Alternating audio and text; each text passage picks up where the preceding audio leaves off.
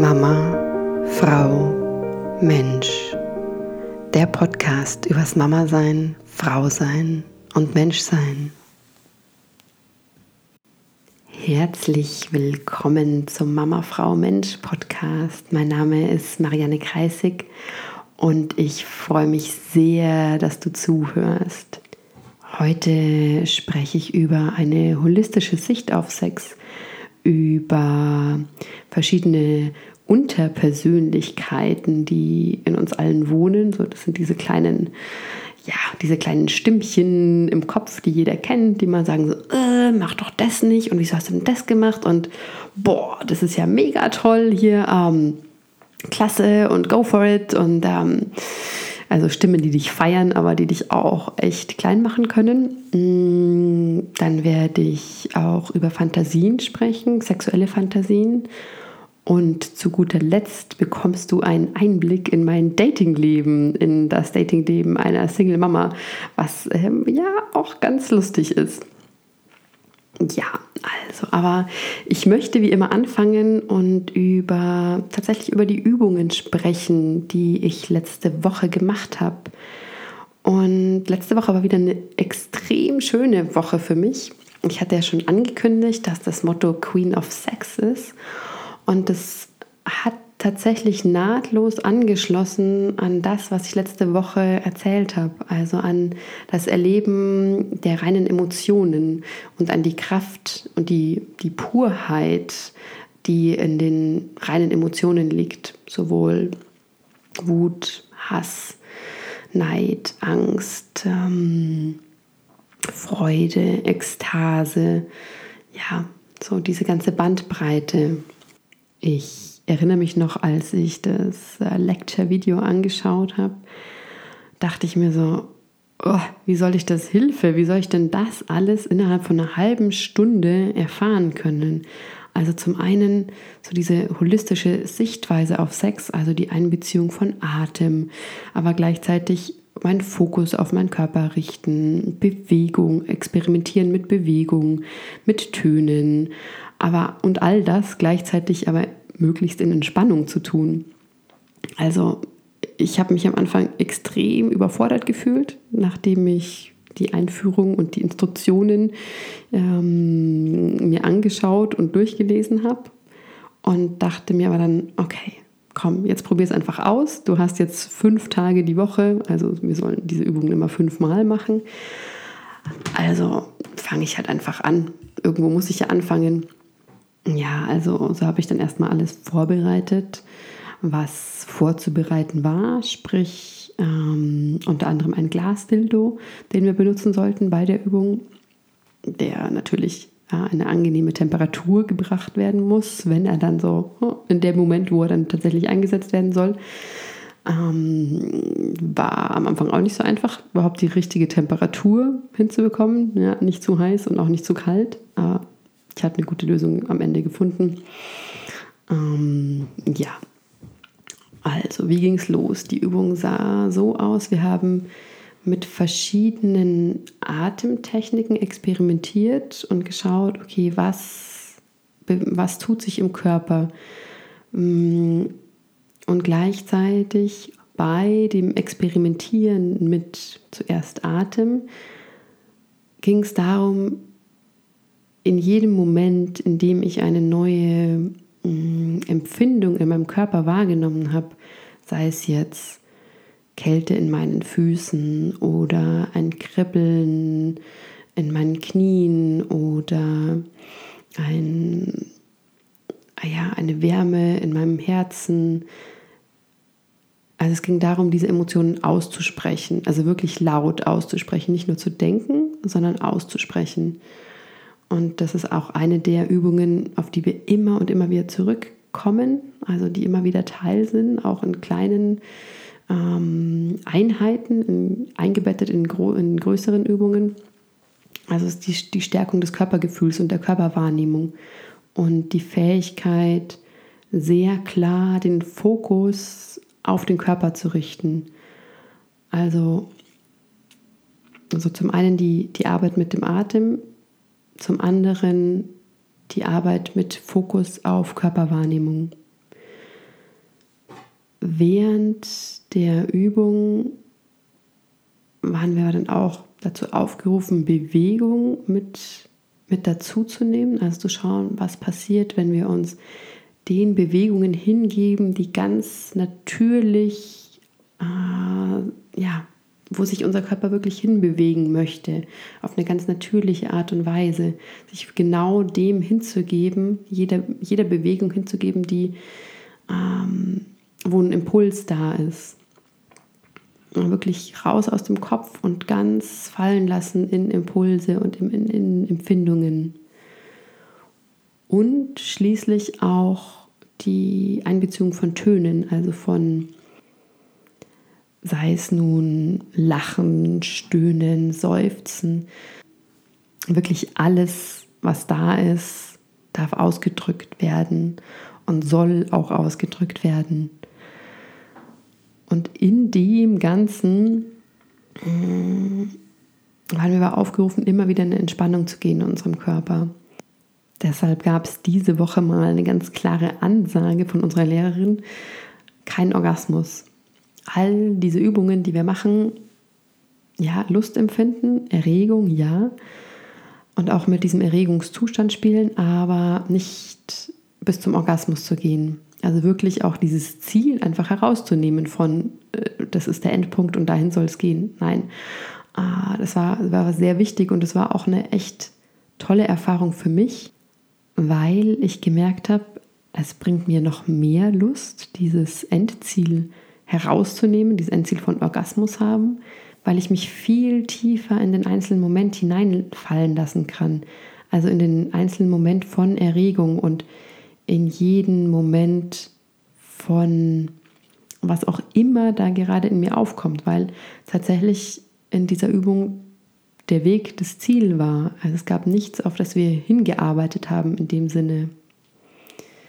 Und ganz praktisch sah das so aus, also nachdem ich mit verschiedenen Atemrhythmen experimentiert habe und geschaut habe, okay, wie wirkt sich das auf meinen Körper auf? Also wie entsteht auch Erregung so langsam?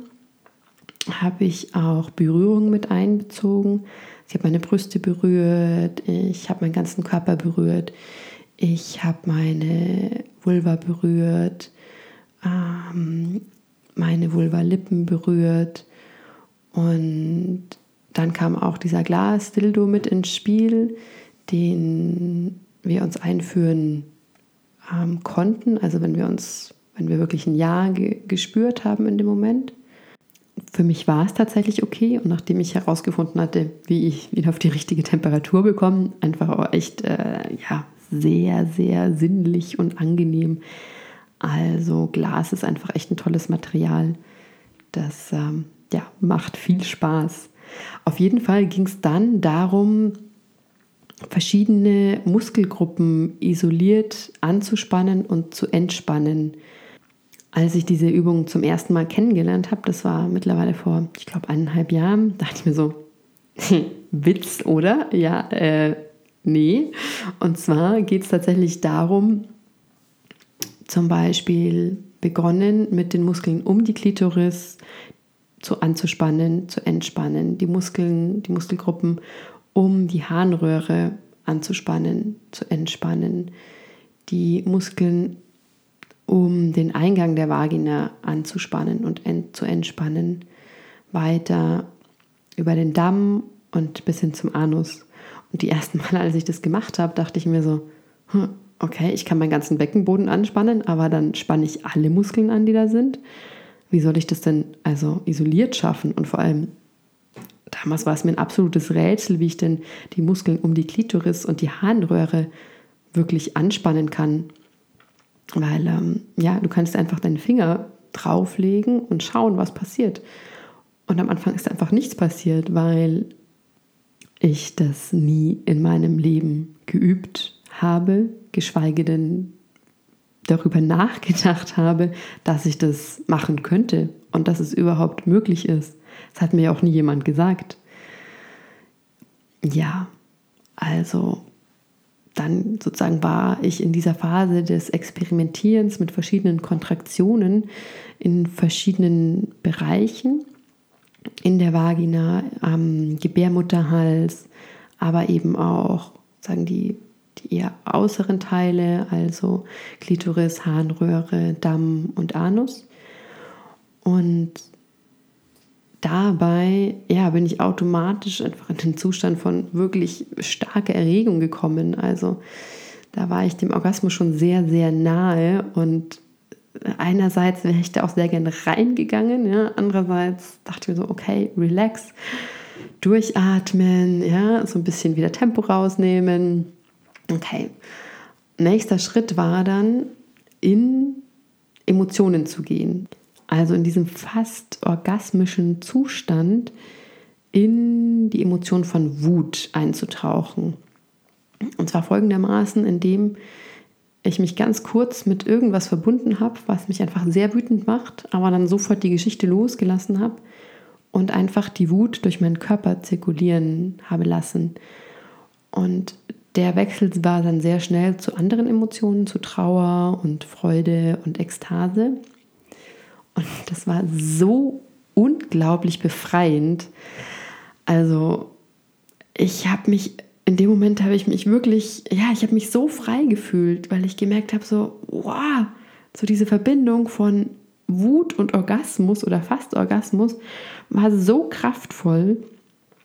Und das war tatsächlich, als hätte ich fast gemerkt, wie sich in meinem Kopf und in meinem Gehirn und meinem Körper neue neuronale Netzwerke bilden.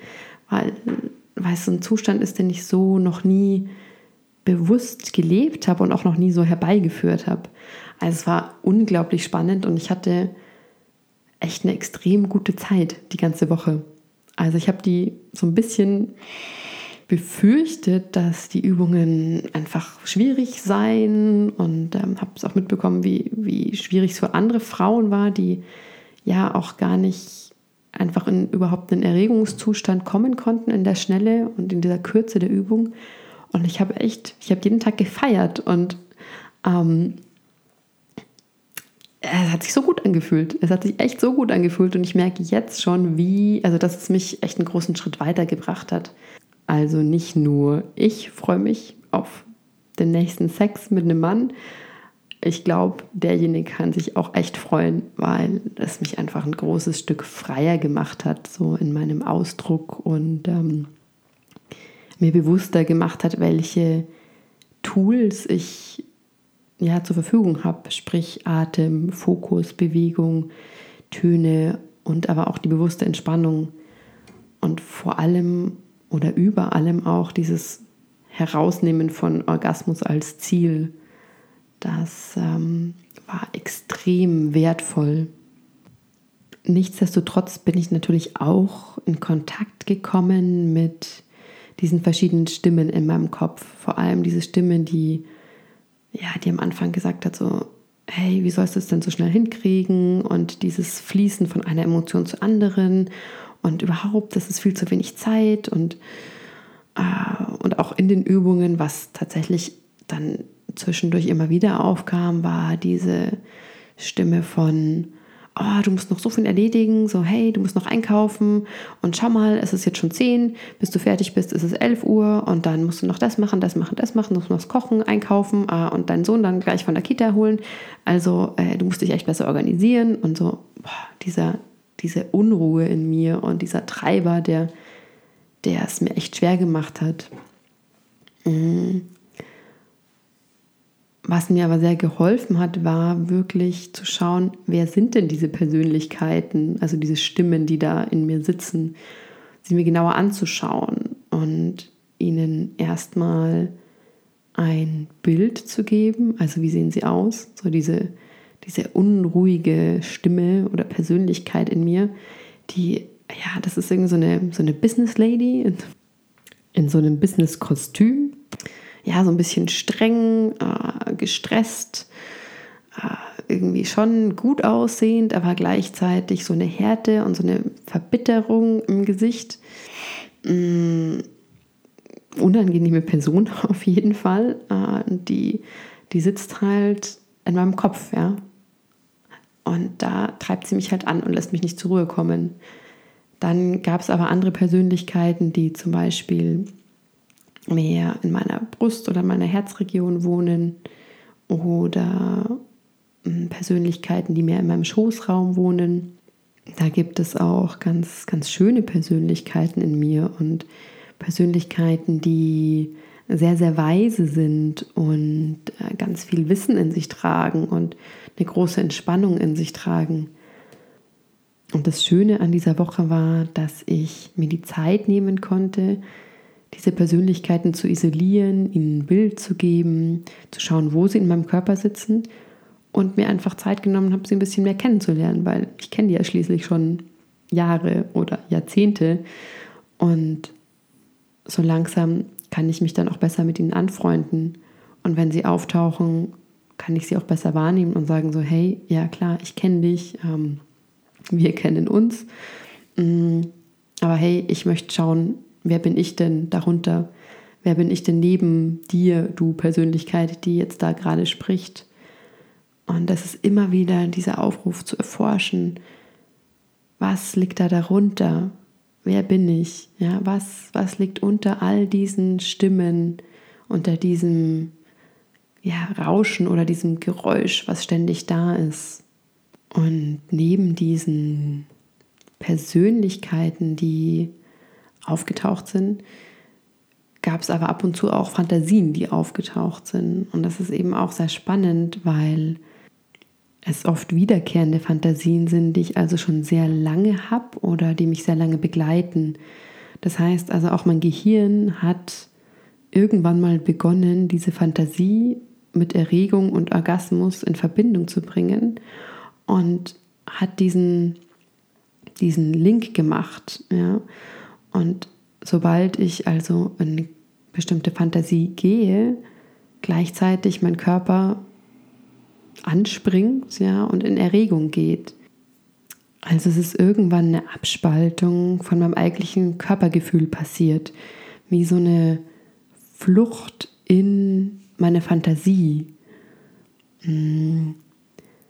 Und das Interessante ist, sich zu fragen, hm, warum ist diese Abspaltung passiert? Also was will ich nicht fühlen? Was liegt denn unter der Fantasie? Was verdeckt die Fantasie? Weil oftmals ja, liegt da wahrscheinlich was ganz Verletzliches und vielleicht Schmerzhaftes. Und um das zuzudecken, ja, taucht die Fantasie auf, die einen einhüllt und mitnimmt. Und ähm, je öfters man sich in diese Fantasie begibt, desto bekannter ist sie und desto sicherer fühlt sie sich auch an.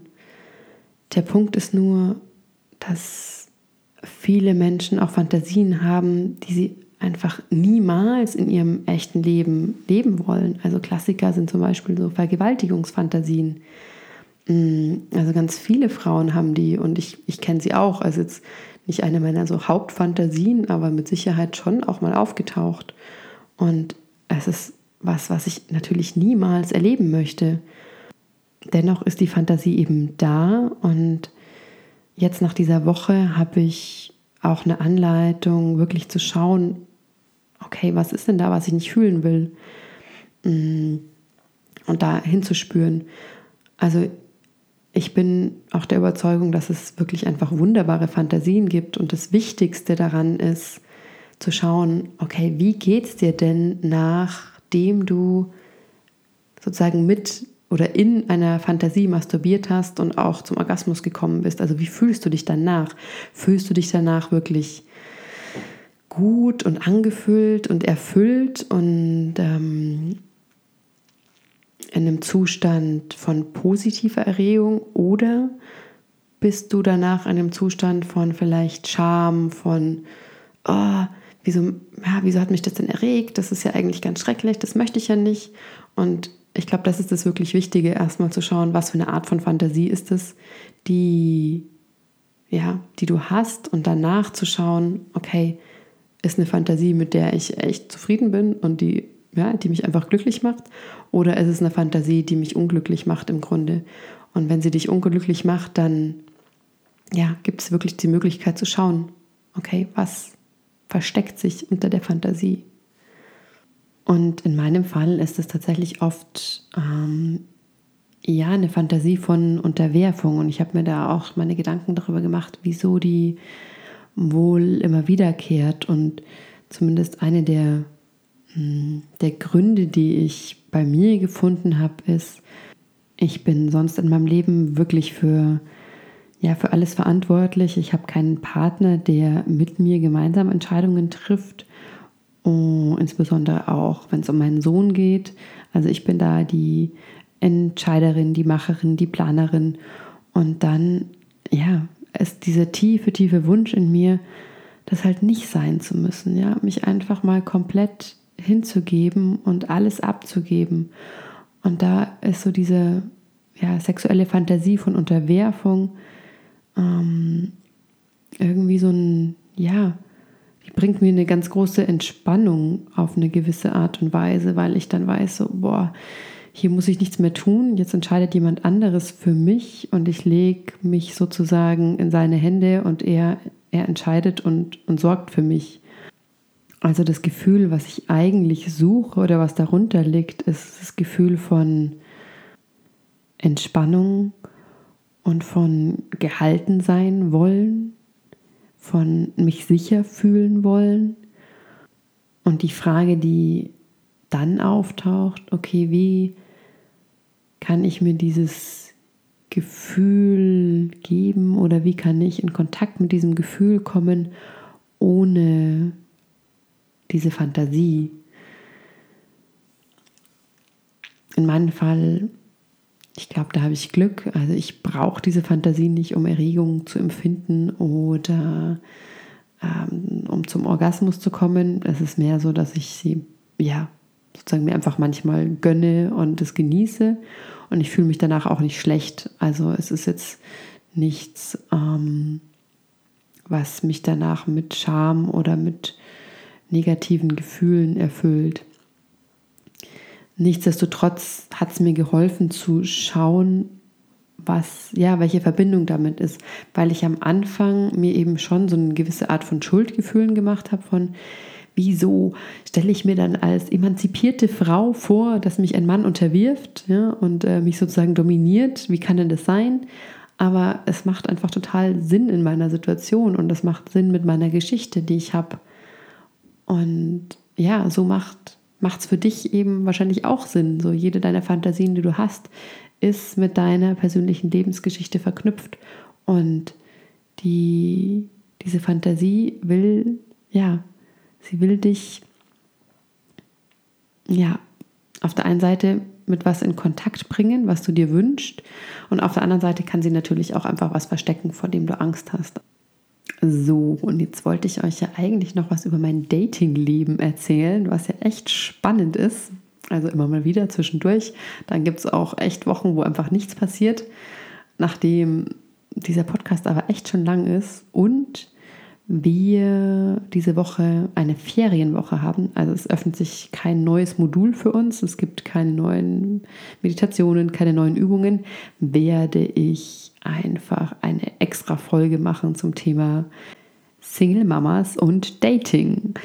Ja, also ich werde dir erzählen, was seit meiner ersten Anmeldung bei Tinder vor ungefähr einem Jahr bis jetzt passiert ist und ähm, ja, wem ich in der Zeit so begegnet bin und was ich aus all dem gelernt habe, was wirklich einiges ist. Also ich kann tatsächlich ähm, ja das nur empfehlen. So, Dating ist ein toughes Business, aber ähm, ist auch eine Möglichkeit, sich sehr viel besser kennenzulernen. In diesem Sinne wünsche ich dir spannende Dates oder Begegnungen diese Woche und freue mich sehr auf die nächste Folge. Alles, alles Liebe für dich.